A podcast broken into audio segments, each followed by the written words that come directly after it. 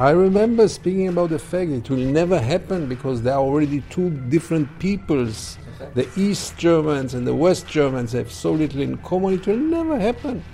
And it happened, you know, out of the blue sky. This is really my only source of hope the fact that the unexpected might happen against all odds. What happened in Gaza, which is the biggest cage in the world, is that the guard of the cage found out that it's more convenient for him, instead of guarding the cage or the prison from within the prison, he will guard it from outside.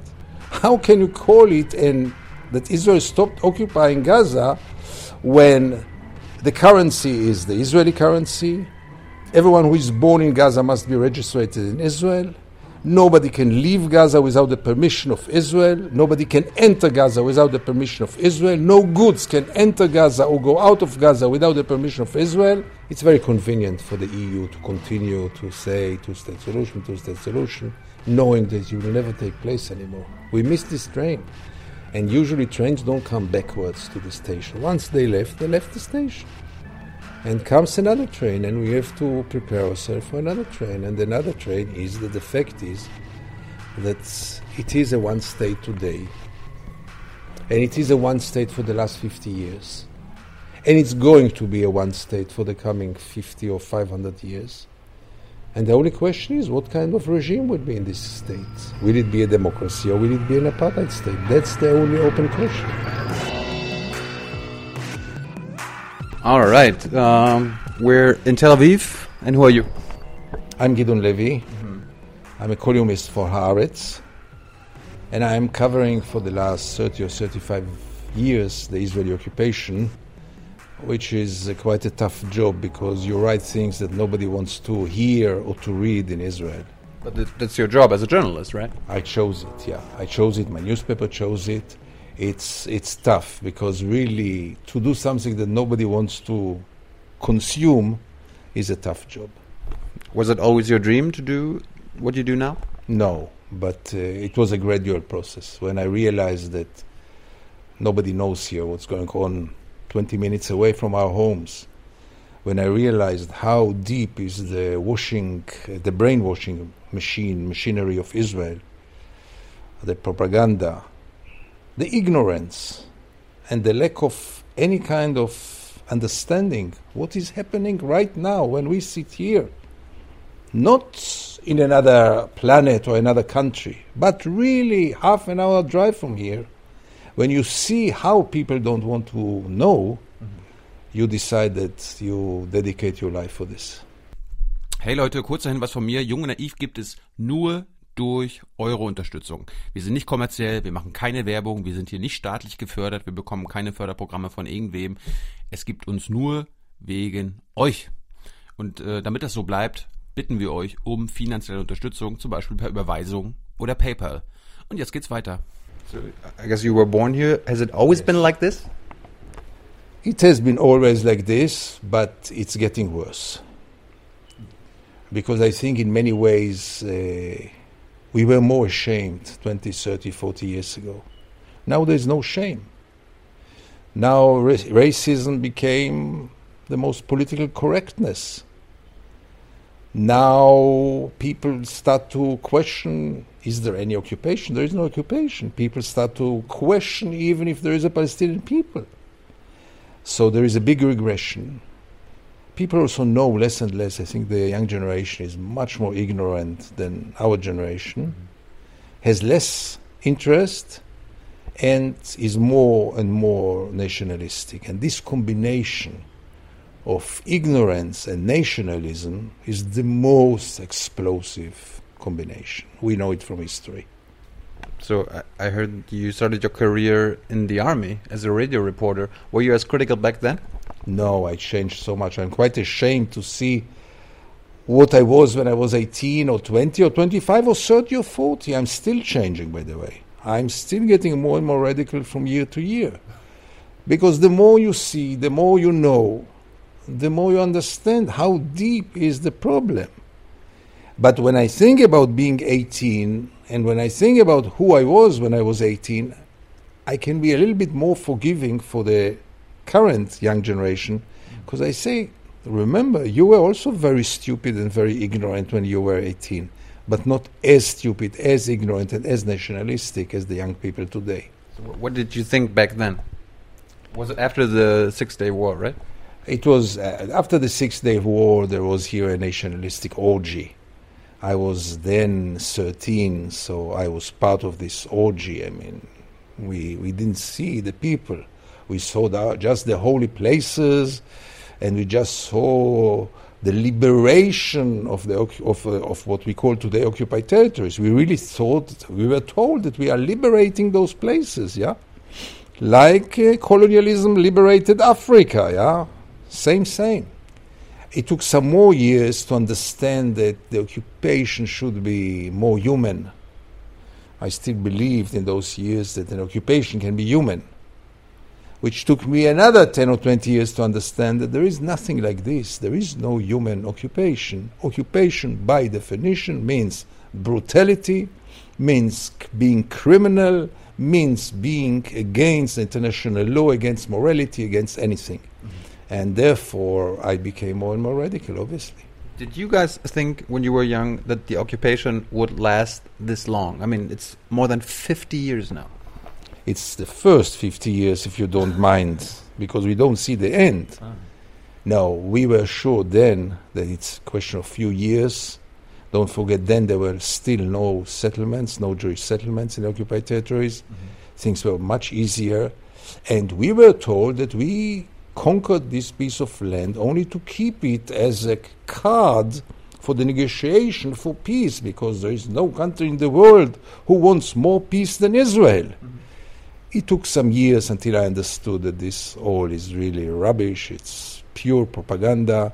Israel never meant to evacuate the occupied territories. Israel never meant to put an end to the occupation. Israel has no intention today to put the end of the occupation. Like when, when you talk to um, Israeli national security expert like Dan Schueftan, they always point out the Palestinians had their chance. They could have gotten the, the deal in 82 in, in with the Oslo Accords uh, in 2000 uh, in 2008 or 7 with Olmert. Is that is that true? Did, did the Palestinians have enough chances to end, uh, end the occupation and make a deal? No. They had an, a chance to have a deal which fits Israel they never had a fair chance for a fair settlement which really touches the roots of the whole problem. And the roots are not 67, the roots are 48. Can you explain that? Yeah. I, for years, I used to think that the whole problem is only the occupied territories. No. It starts in 48. It starts when Zionism started in the 20s, pushing the Palestinians who lived here for hundreds of years, pushing them more and more to the wall, to the corner, taking their jobs, taking their lands, and slowly, slowly, like any colonialistic movement, taking over. This process uh, must be settled somehow. There are hundreds of thousands of refugees who live in inhuman conditions until this very day. Millions of refugees, Palestinian refugees, sons and grandsons and grand grandsons who live in terrible conditions in Syria, in Lebanon, in Gaza. You have to solve their problem, and Israel carries responsibility for their problem. So to think that everything is only about the, those small territories in the in, in, the West Bank and Gaza, no, it goes much backwards. But I mean, in the 20s and before, Jews also lived in, in, in the area. So. First of all, in the 20s, there were 10% Jews here and 90% Palestinians. The Jews came mainly after the war. Mm-hmm. They became majority after the war. Mm-hmm. And I, I, don't question now their right to come here or not. They came here and they are here. And nobody has any intention to, God forbid, send them anywhere else.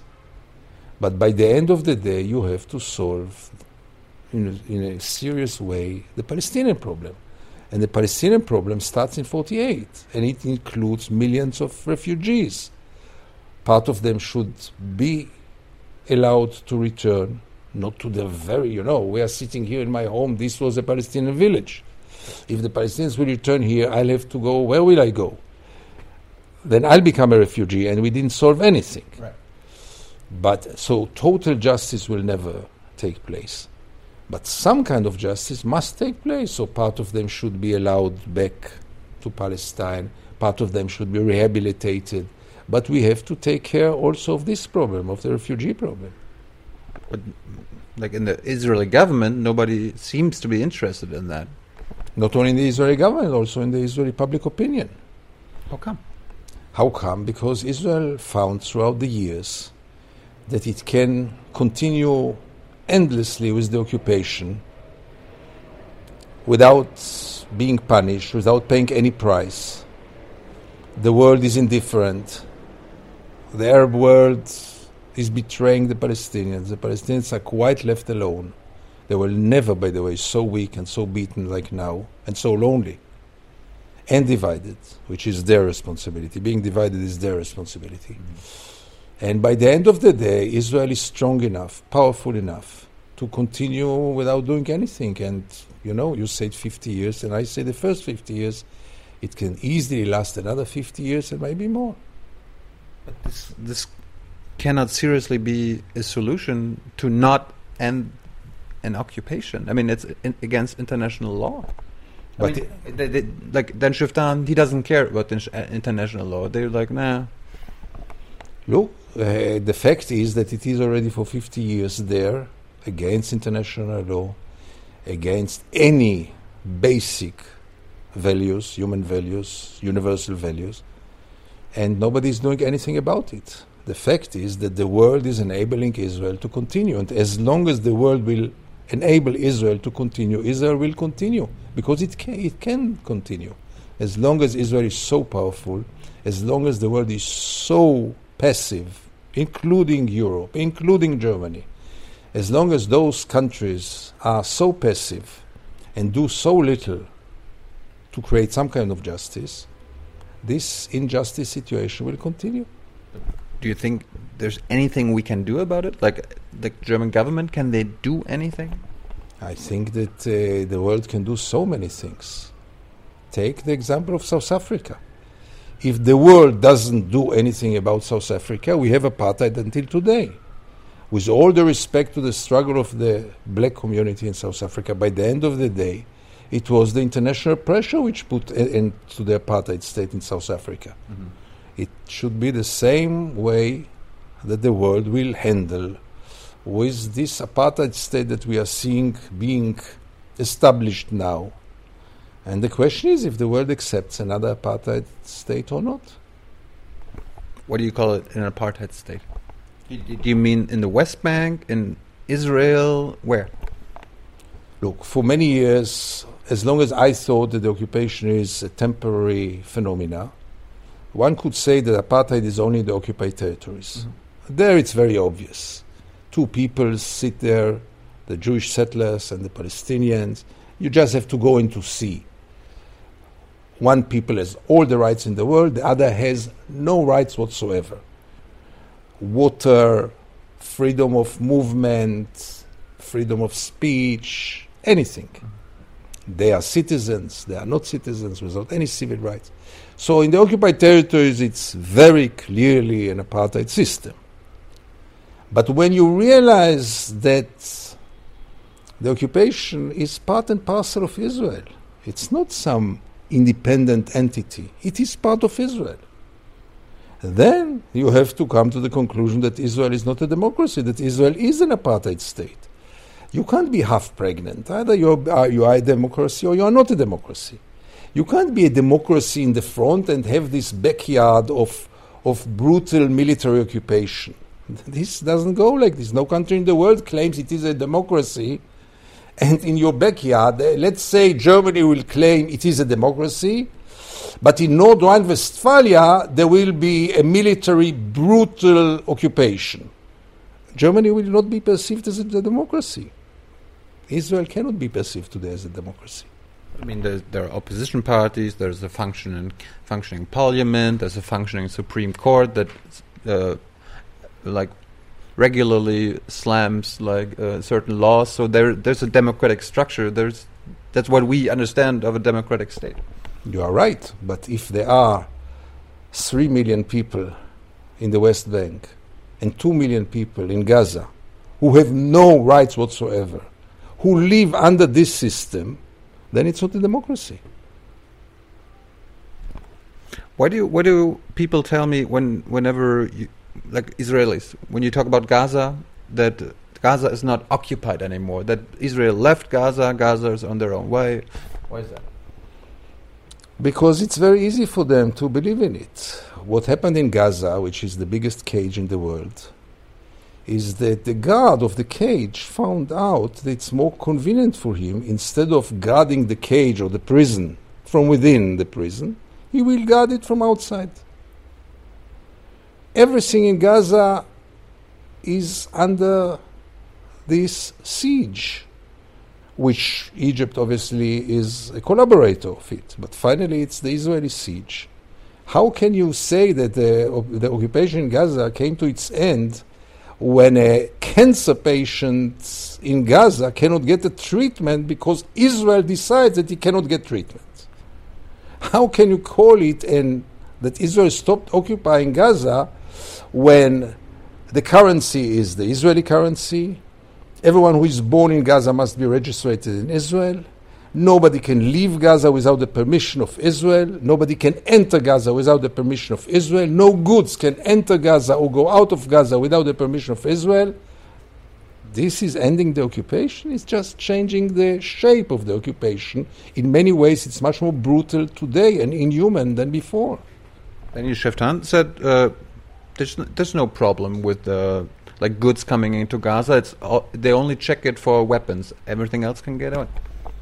Look, propaganda can tell any lie, but the fact is that Gaza cannot export anything. Strawberries. Gaza used to export strawberries. And Gaza cannot get anything. It's only what Israel finds suitable to. Why isn't there electricity in Gaza? Because there is, in many times, not enough gasoline. Why isn't there enough gasoline in Gaza? Because Israel put a siege on Gaza. Why isn't it enough medicines in Gaza? Because Israel decides how much medicines will get in and how much will not get in, and what kind of medicines.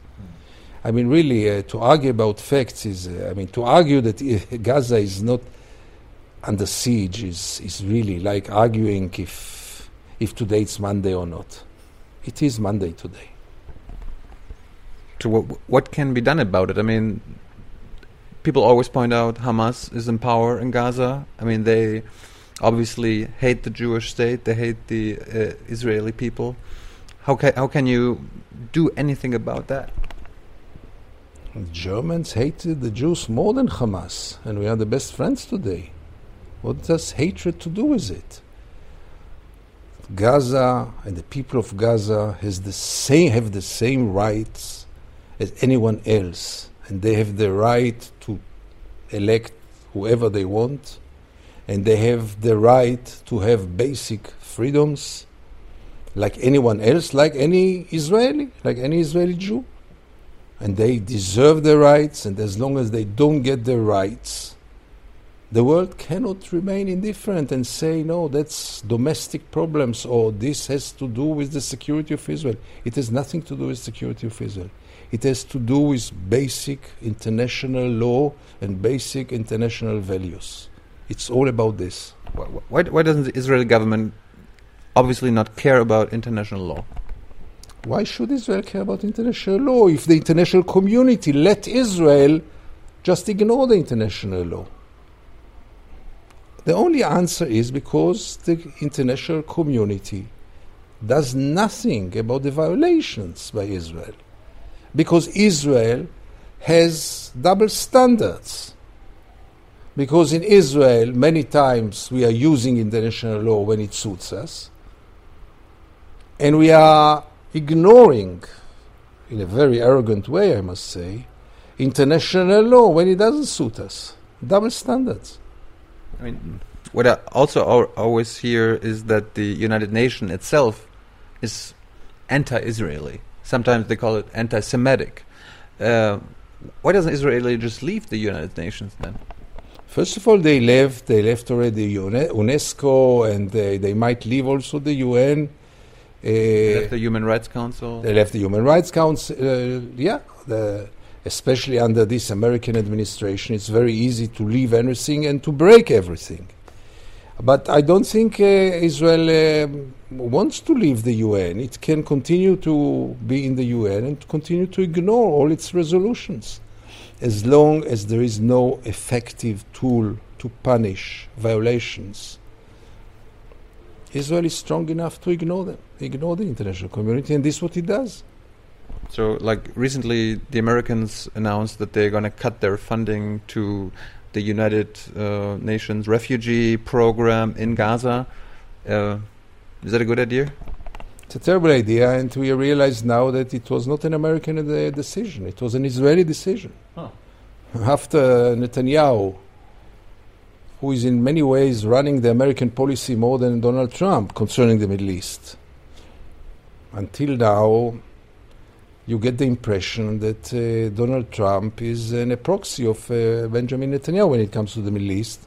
It's not very clear who is the superpower between the two, but it's very clear that Netanyahu decides everything concerning the American policy in the Middle East. Donald Trump is in his little pocket, and uh, and you see the results. And uh, Netanyahu decided that UNRWA is something bad, so they think that if there will be no UNRWA, there will be no refugee problem. You know, one day they will decide also that uh, there is also no Palestinians, only because we will not support them with aid. And then what? And what will be in the refugee camps? How will they get their basic food, their education, their health services? Who is going to, to supply this? Maybe Europe. We can step in. If you will be, excuse me for the word, the suckers of the American, then you will do it. But I, I don't think that Europe is going to replace America. Europe doesn't have the resources, and also Europe is changing. Don't forget that Europe is also changing. And Europe is getting more and more nationalistic, more and more right wing, more and more extreme, and more and more anti Muslim, one should say. And if this goes on like this, the Europe will also couldn't care less about Palestinians, refugees, international law, human rights, you name it. You mentioned Netanyahu. How is how is that Netanyahu compared to other Israeli prime ministers has stayed in power so long? How has he become so powerful? It tells you more about Israel than it tells you about Netanyahu. The fact that such a right winger, such a nationalistic politician can stay for so many years in power tells you about what is Israel and who is Israel. Yes, Israel is Netanyahu and Netanyahu is Israel. And one should draw the conclusions out of it. I mean, his nickname is Mr. Security. Maybe Israel wants to be secure. I mean, that that's a everybody can understand that. His policy has nothing to do with security. By the end of the day, security cannot become a religion, and security cannot be the only value. With all the respect to the dangers that face Israel, Israel is so strong, so powerful, with one of the best armies in the world. There is not one single weapon in the world that Israel doesn't possess. And look who is standing in front of Israel. Yeah, those Hamas with their Qassams, which is the most primitive, primitive weapon on earth. So, you know, security is a nice slogan, and everyone deserves security. By the way, the Palestinians deserve security as well. And their security is much more in danger than the Israeli security. Can you explain to me, as, as you mentioned, the weapons? Uh, why does Israel and the Israeli officials, security experts, why do they deny that Israel has nuclear weapons? Because it's much more convenient for Israel. Because if Israel will admit it has nuclear weapons, and Israel never signed on all the treaties about nuclear weapons, then Israel will be compared to North Korea. What's the difference? And Israel never wanted to be part of the international community in terms of supervising its, uh, its uh, nuclear capability. And again, the international community closed one eye, or maybe two eyes, and accepted this bluff. And everyone is, you know, smiling to the other. So it's much more convenient for Israel to leave it vague or so-called vague. It became quite uh, childish and ridiculous because everyone knows the truth. And uh, and again, the question is, uh, and it must be raised with all the respect. Why does why does Israel has the right to have nuclear capability and Iran doesn't? Why? I mean, that's, it seems to be one of the reasons of Iran to want to get a nuclear weapon. Absolutely, absolutely. I wish both countries wouldn't have uh, nuclear weapons, but how can Israel explain it? Why, why does Israel has rights that no other country in the world has? I can't live with it. And how, like, when when you talk about the occupation, do you ever like travel to occupy the occupied territories? Do you see for yourself? In the last 32 years, there was not one single week that I didn't visit the occupied territories. Unfortunately, in the last 11 years, I can't visit Gaza like any Israeli journalist. So I can go only to the West Bank, but there is not one single week that I'm not there. And until 11 years ago, I was in Gaza at least once a week. Sure, this is journalism. What, what does it do like to Israeli journalism that Israeli journalists cannot go into Gaza? Does that change the perspective, or do they rely on like us as foreign journalists? No, that's. Uh, I mean, they don't go also to the West Bank. I mean, they hardly cover the West Bank. Israeli media, except of some exceptions, when it comes to the occupation, is the biggest collaborator with with the defense ministry, with the security establishment, with the army, with the secret services, and they do so not because there is censorship in Israel. No, I, I had to sign something about censorship uh, when I get my GPO card. Right, but it's very limited. What is much worse than censorship is self censorship. This is much more dangerous. And you face it here in Israel. Uh, the Israeli media is part and parcel of the brainwash machinery. Maybe the biggest collaborator with the occupation is the Israeli media, sure. How do they self censor? Voluntarily, because they know the readers don't want to hear, don't want to read. They want to please them, they don't want to bother them. They know nothing about the real mission of real journalism. And most of the media cares only about, you know, rating, selling as many copies as possible, and uh, ignoring the fact that we have also some missions to fulfill. We are not just an industry of uh, washing powder. We have some social and political missions. And Israeli media is very free and very independent.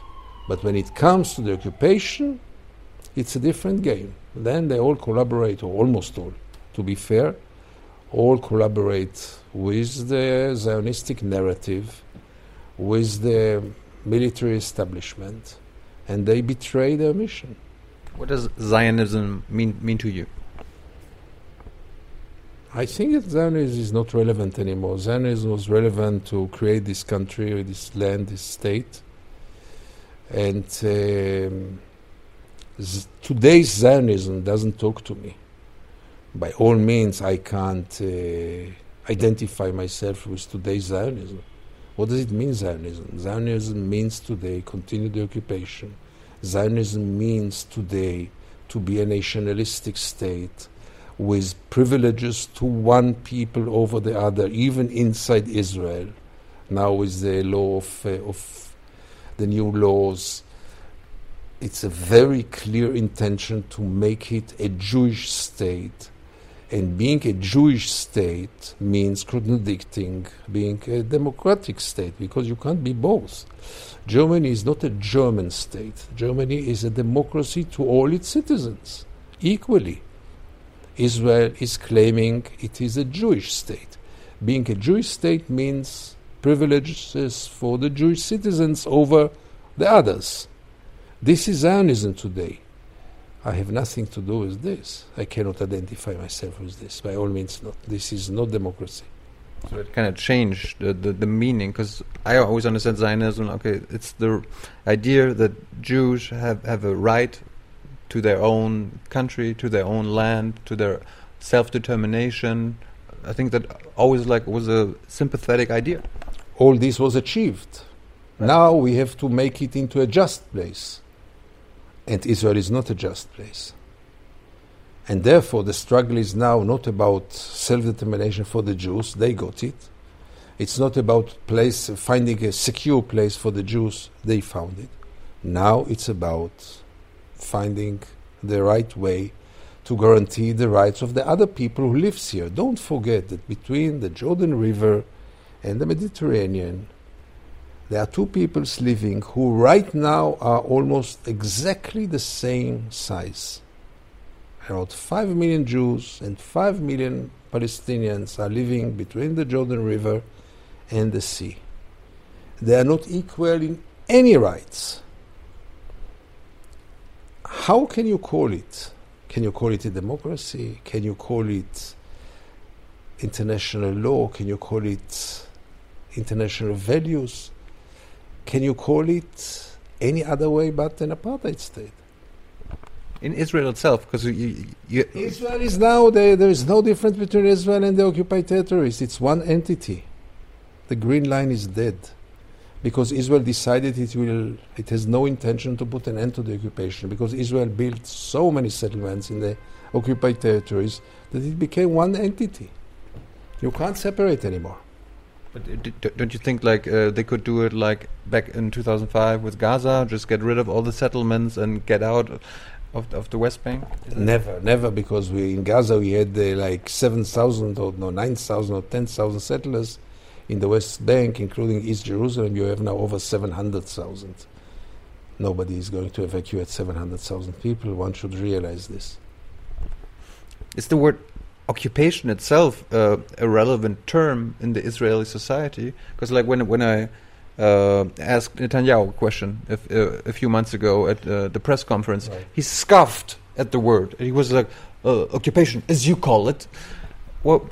Why is that a, a, a wrong term? Obviously, Look, you can call this thing a table. Most of the reasonable people in the world will call this a table. I mean, anyone who will call it a balloon will be perceived as someone insane. Same for the occupation. I mean, Netanyahu can call it whatever he wants. The majority of the reasonable, healthy, mentally healthy people in the world call it occupation because it is an occupation. And you know, you can play, play with yourself as much as you want. By the end of the day, this is a table, and there there is an occupation. even the German government doesn't call it an occupation. They hardly call the uh, West Bank like occupied territories, but they don't call it an occupation. Look, the Germans have some problems with Israel, some issues with Israel. I'm sure that deep in their heart they know the truth, or at least most of them know the truth. I'm sure that someone like Angela Merkel, who is really a remarkable, outstanding statesman, she knows the truth. She knows it is an occupation, and she knows it must come to its end.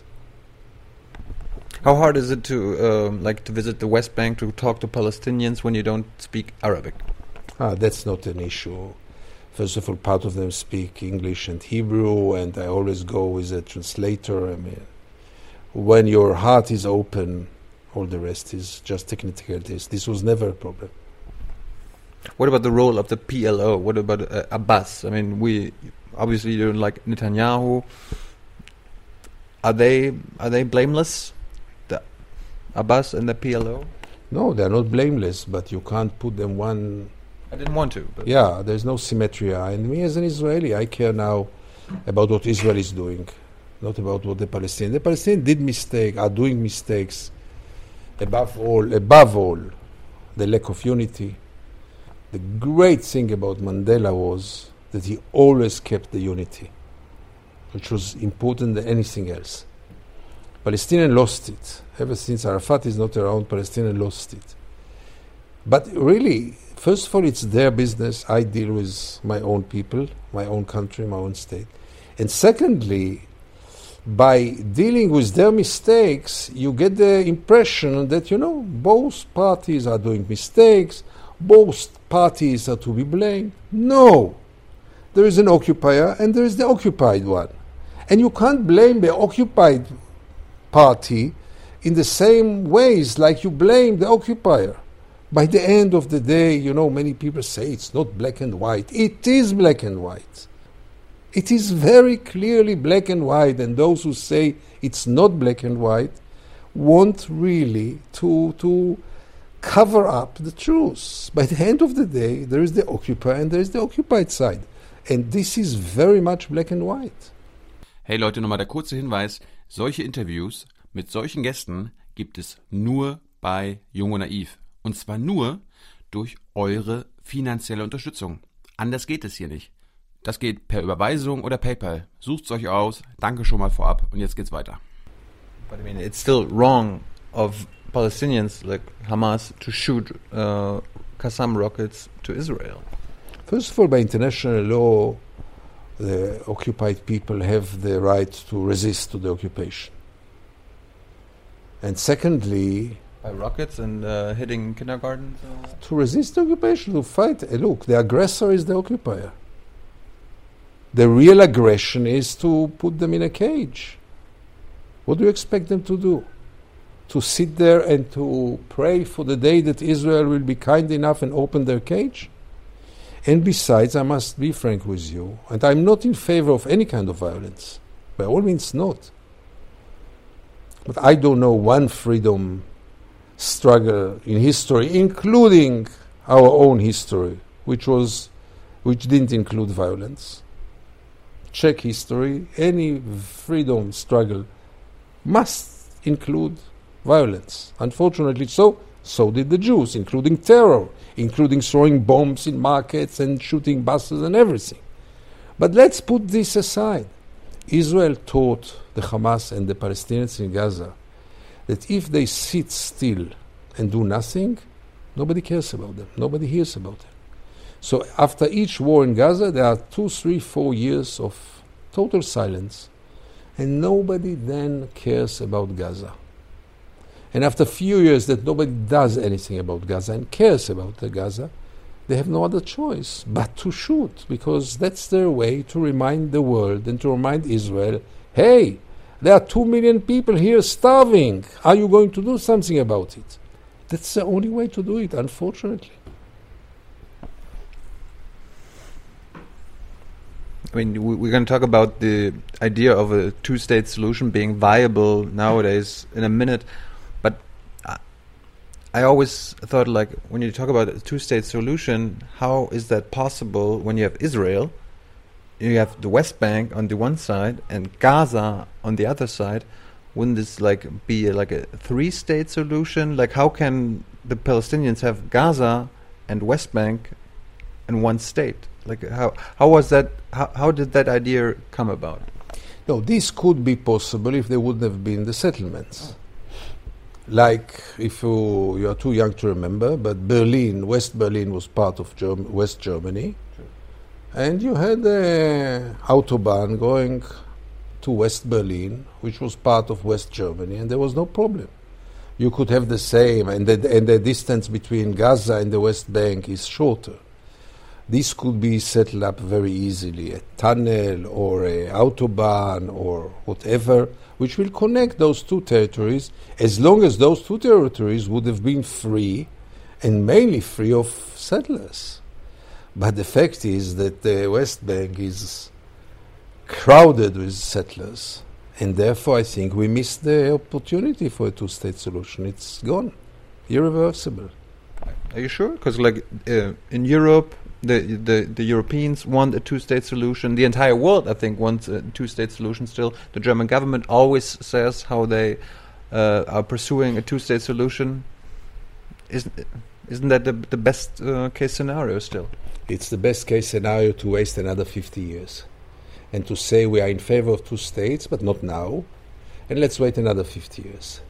If Europe was so much in favor of two-state solution, why didn't they do anything about it? Why didn't they put a real pressure on Israel to go for it? And they know the truth. And it will take some time, and uh, Europe will realize it's very convenient for the EU to continue to say two-state solution, two-state solution, knowing that it will never take place anymore. We missed this train. And usually trains don't come backwards to the station. Once they left, they left the station. And comes another train, and we have to prepare ourselves for another train. And another train is the fact is that it is a one state today, and it is a one state for the last 50 years, and it's going to be a one state for the coming 50 or 500 years. And the only question is what kind of regime would be in this state? Will it be a democracy or will it be an apartheid state? That's the only open question. But I mean, the, the obvious answer can only be democracy. So, how can that be achieved? I mean, equal rights to everybody? Equal rights, uh, that's, that's the only. I mean, do you know any other democracy but a democracy with equal rights? No. Do you know any kind of democracy which does not have equal rights? Sure, equal rights. One man, one person, one vote. That's the only left solution. I, it, it's going to be a long way to get there, but there is nothing else because all those gimmicks with a Palestinian state, leaving all the settlers there, this is going to be a solution which will be like the Oslo Accords. It will be another bluff. And Israel will be able to continue the occupation for another 50 years. And the whole world will uh, applaud that we are going to some kind of settlement. It will not solve the problem.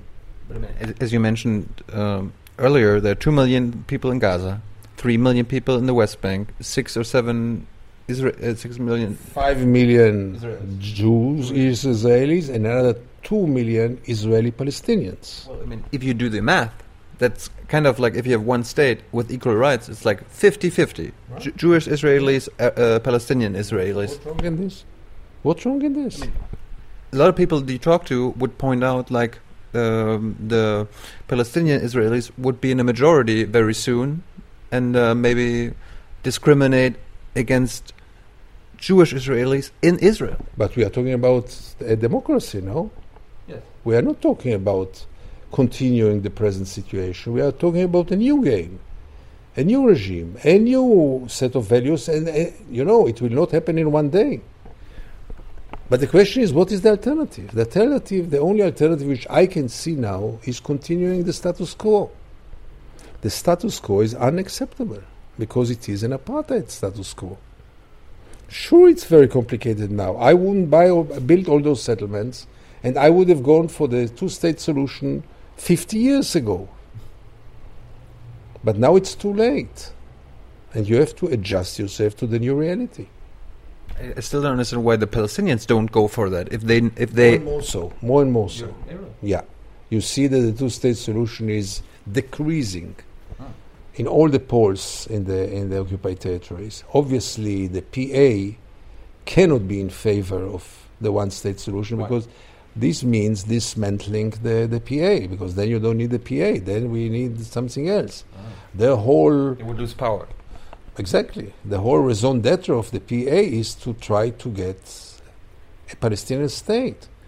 And I wish they have gotten it, but this is not possible anymore. Because of the demography and because of the geography, and mainly because of the settlers, obviously. They won. The settlers won. I mean, you you pointed out that the uh, international community could like put pressure on the Israeli government.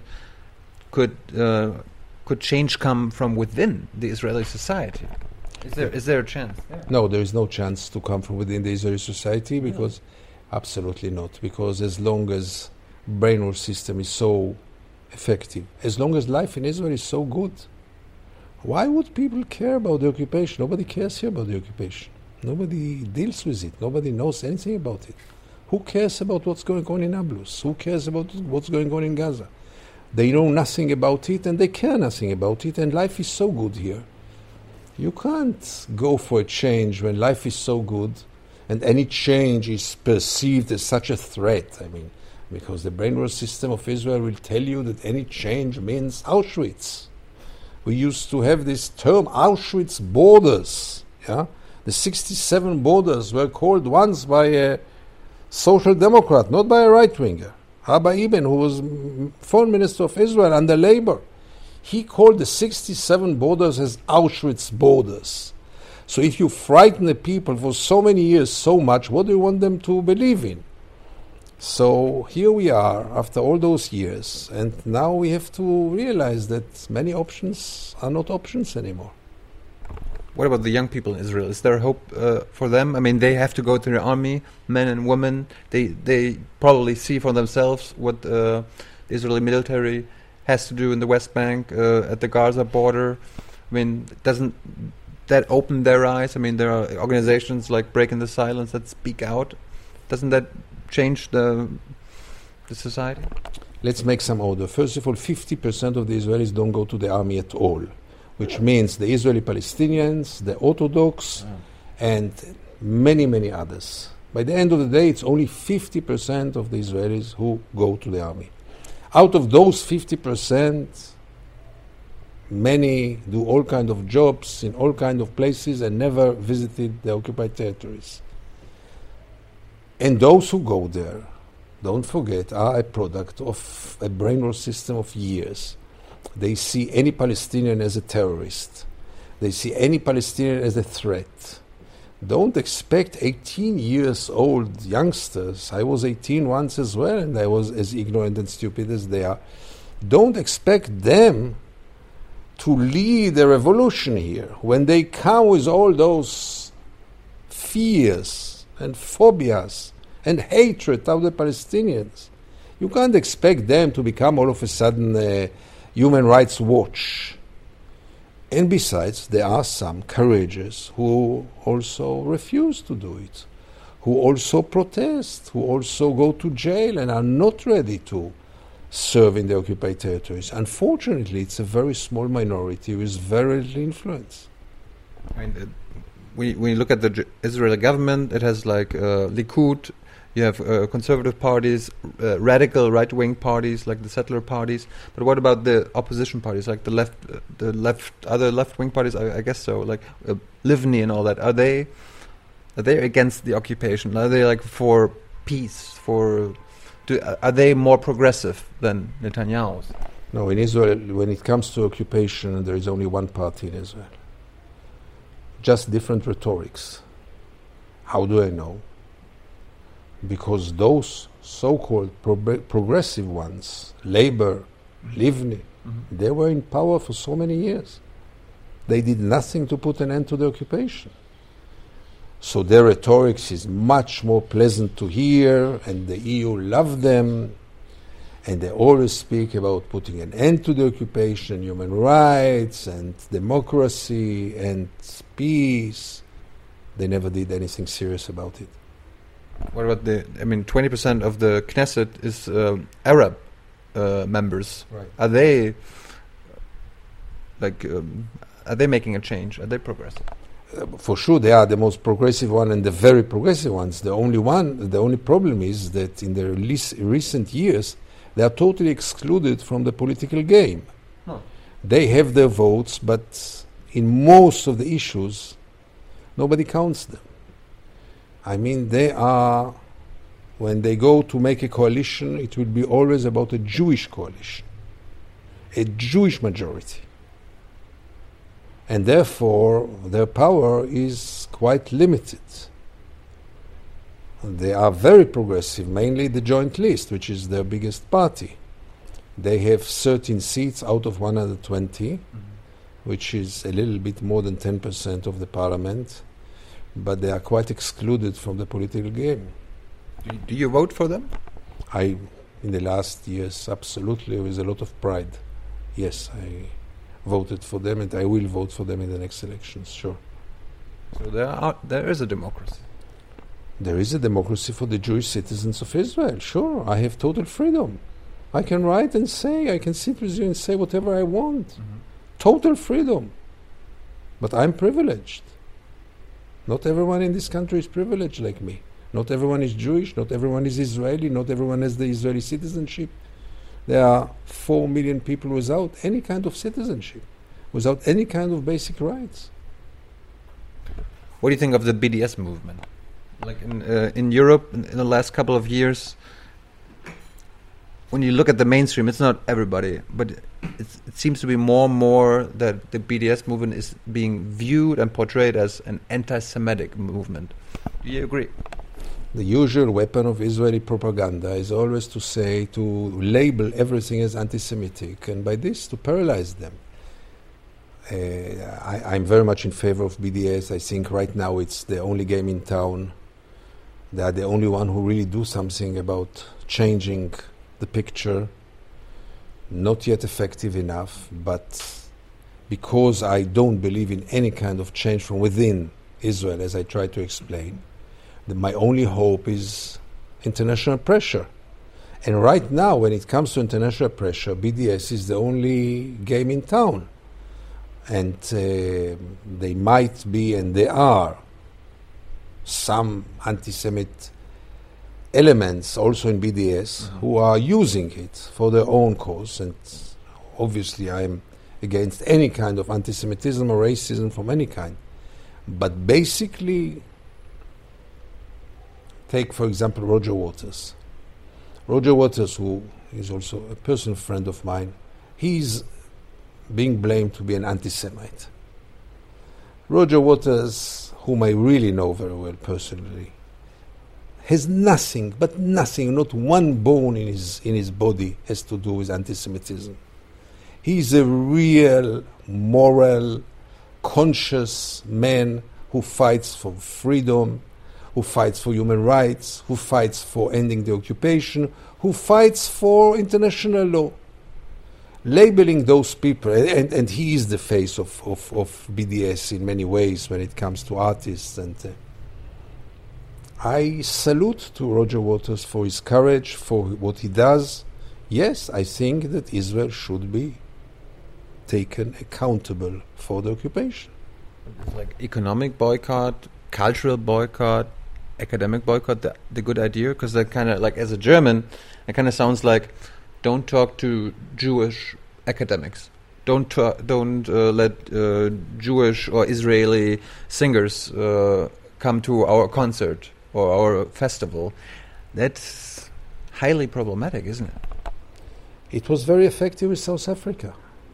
That's exactly what happened with South Africa. For example, the sport boycott on South Africa was one of the main factors which brought apartheid to its end. Look, it's not very pleasant always. Any struggle is not always very pleasant. By the end of the day, it is a legitimate struggle. And sure, there will be some victims who don't deserve it. But by the end of the day, you want to punish Israel for continuing ignoring the international law. We don't want to punish Jews. I'm not talking about Jews. We are talking only about Israel now. Nothing to do with Jews. Jews has nothing to do with it. We are dealing now with Israel. BDS is against Israel, against Israeli policy, against Israeli occupation. It has nothing to do with Jews. BDS does not boycott Jews in Germany. BDS boycotts Israel with all the aspects you can imagine yourself. But, but do they are they trying to change the that the occupation is ending, or are they like against the existence of Israel? This is an open question. Part of them are only against the occupation. Part of them thinks that Zionism, by definition, was immoral because it was on the account of another people. And as I said before, I really believe we have to correct also some things in Zionism. And you know, Israel, Israel does not make any differentiation between the occupation and Israel. Israel decided the occupation is part of Israel. So this has a price. So also the boycott should be aimed at entire Israel.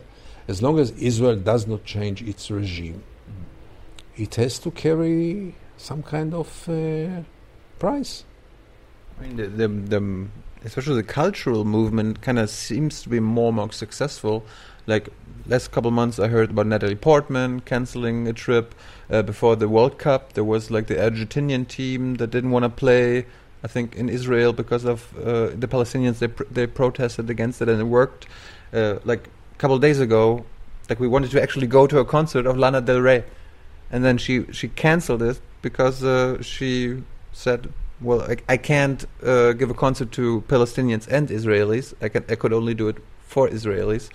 So it kind of kind of works. How how does how does the Israeli public react to that? Like how how how do they react to Lana Del Rey uh, canceling a concert?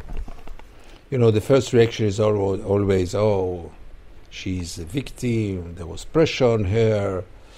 In other cases, they will claim those are anti Semites.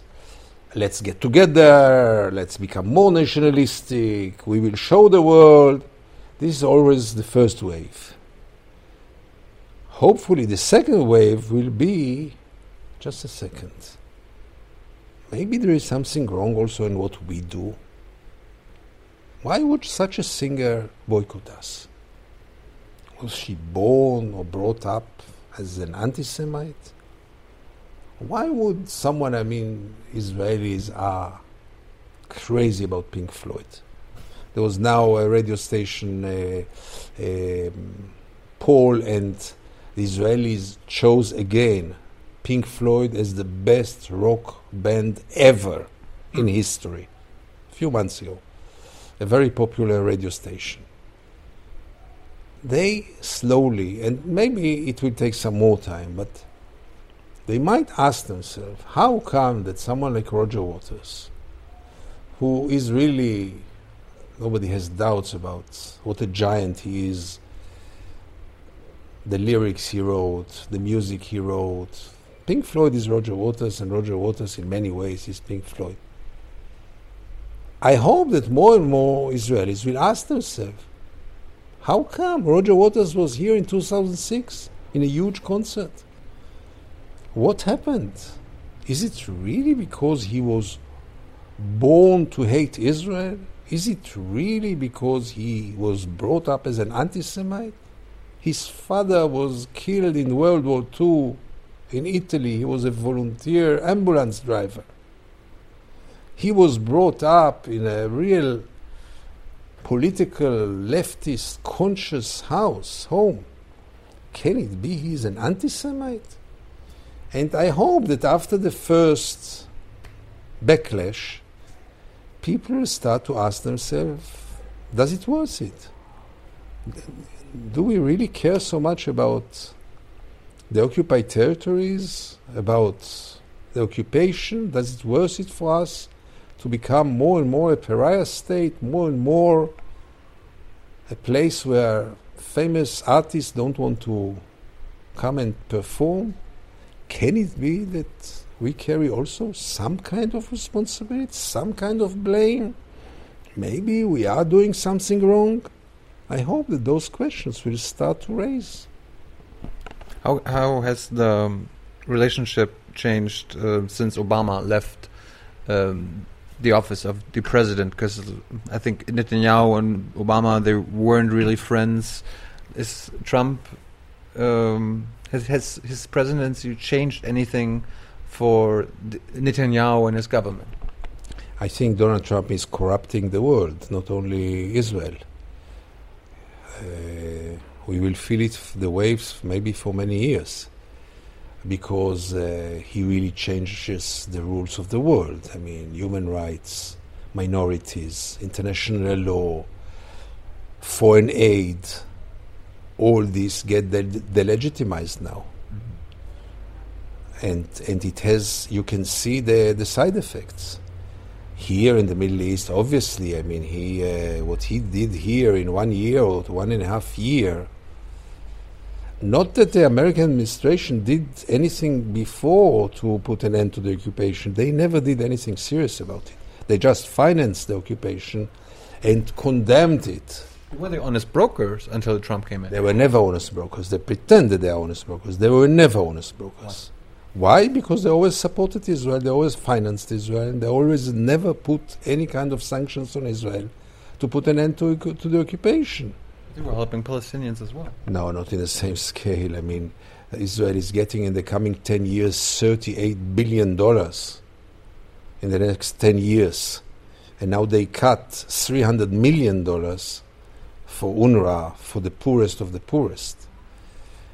Uh, and also politically, uh, Israel, um, America supported blindly and automatically Israel almost throughout all the administrations, with some kind of exceptions. American veto almost against any resolution in the Security Council against Israel is always being be, be accepted by an American veto. Mm-hmm. They were never honest uh, brokers, but now it's much less than being not honest. Now it's really taking a very anti-Palestinian position. The American administration declared war on the Palestinians, on the weakest. Is there any chance that uh, do you see any hopeful people in Europe? No, just civil society. I mean, the only hope right now is civil societies in Europe, NGOs, BDS, many human rights organizations. They struggle. They do many remarkable things all over Europe, by the way, including in your country. Mm-hmm. They, fa- they face quite many problems. They are being criminalized, delegitimized. It's not very easy to be today anti occupation or anti Israel or anti Zionist, very hard. But those people are the only source of hope right now. I was thinking like of the French government because France has always been more critical when it comes to the occupation than like my government or like in the UK. There's a chance that Labour could come in and like the Labour leader, he's he seems to be pro-Palestinian as well. Corbyn is the only one who can really translate words into deeds also because whatever you mention is only empty words, hollow words. Okay, so France was a little bit more critical. But uh, words don't make a difference because Israel learned throughout the years that so there will be condemnation, so what? And besides, you see also Europe changing to the other direction, to the more right wing, nationalistic, anti Muslim, anti immigration pole, and this also plays into the hands of Israel kind of weird to see Netanyahu visit uh, Orban, who seems to be an anti-Semite at, like at some stage. Why, why, why does Netanyahu do that? I think Netanyahu shares many more values with Orban than with Angela Merkel. Hmm. They have much more in common. Both nationalistic, both racists, both not real Democrats. I think uh, I would be surprised if they wouldn't become friends. They suit each other. Is there any hope that you can uh, give us at the end of this interview? The only I'm I'm not a good uh, person to talk about hopes. The only hope is that many things in history happened in the most unexpected way. If we both would have met in the late 80s, and I would have told you that within months the Berlin Wall is going to fall. Soviet Russia is going to fall. Mm-hmm. Apartheid system in South Africa is going to fall within months. You would have thought that I'm out of my mind.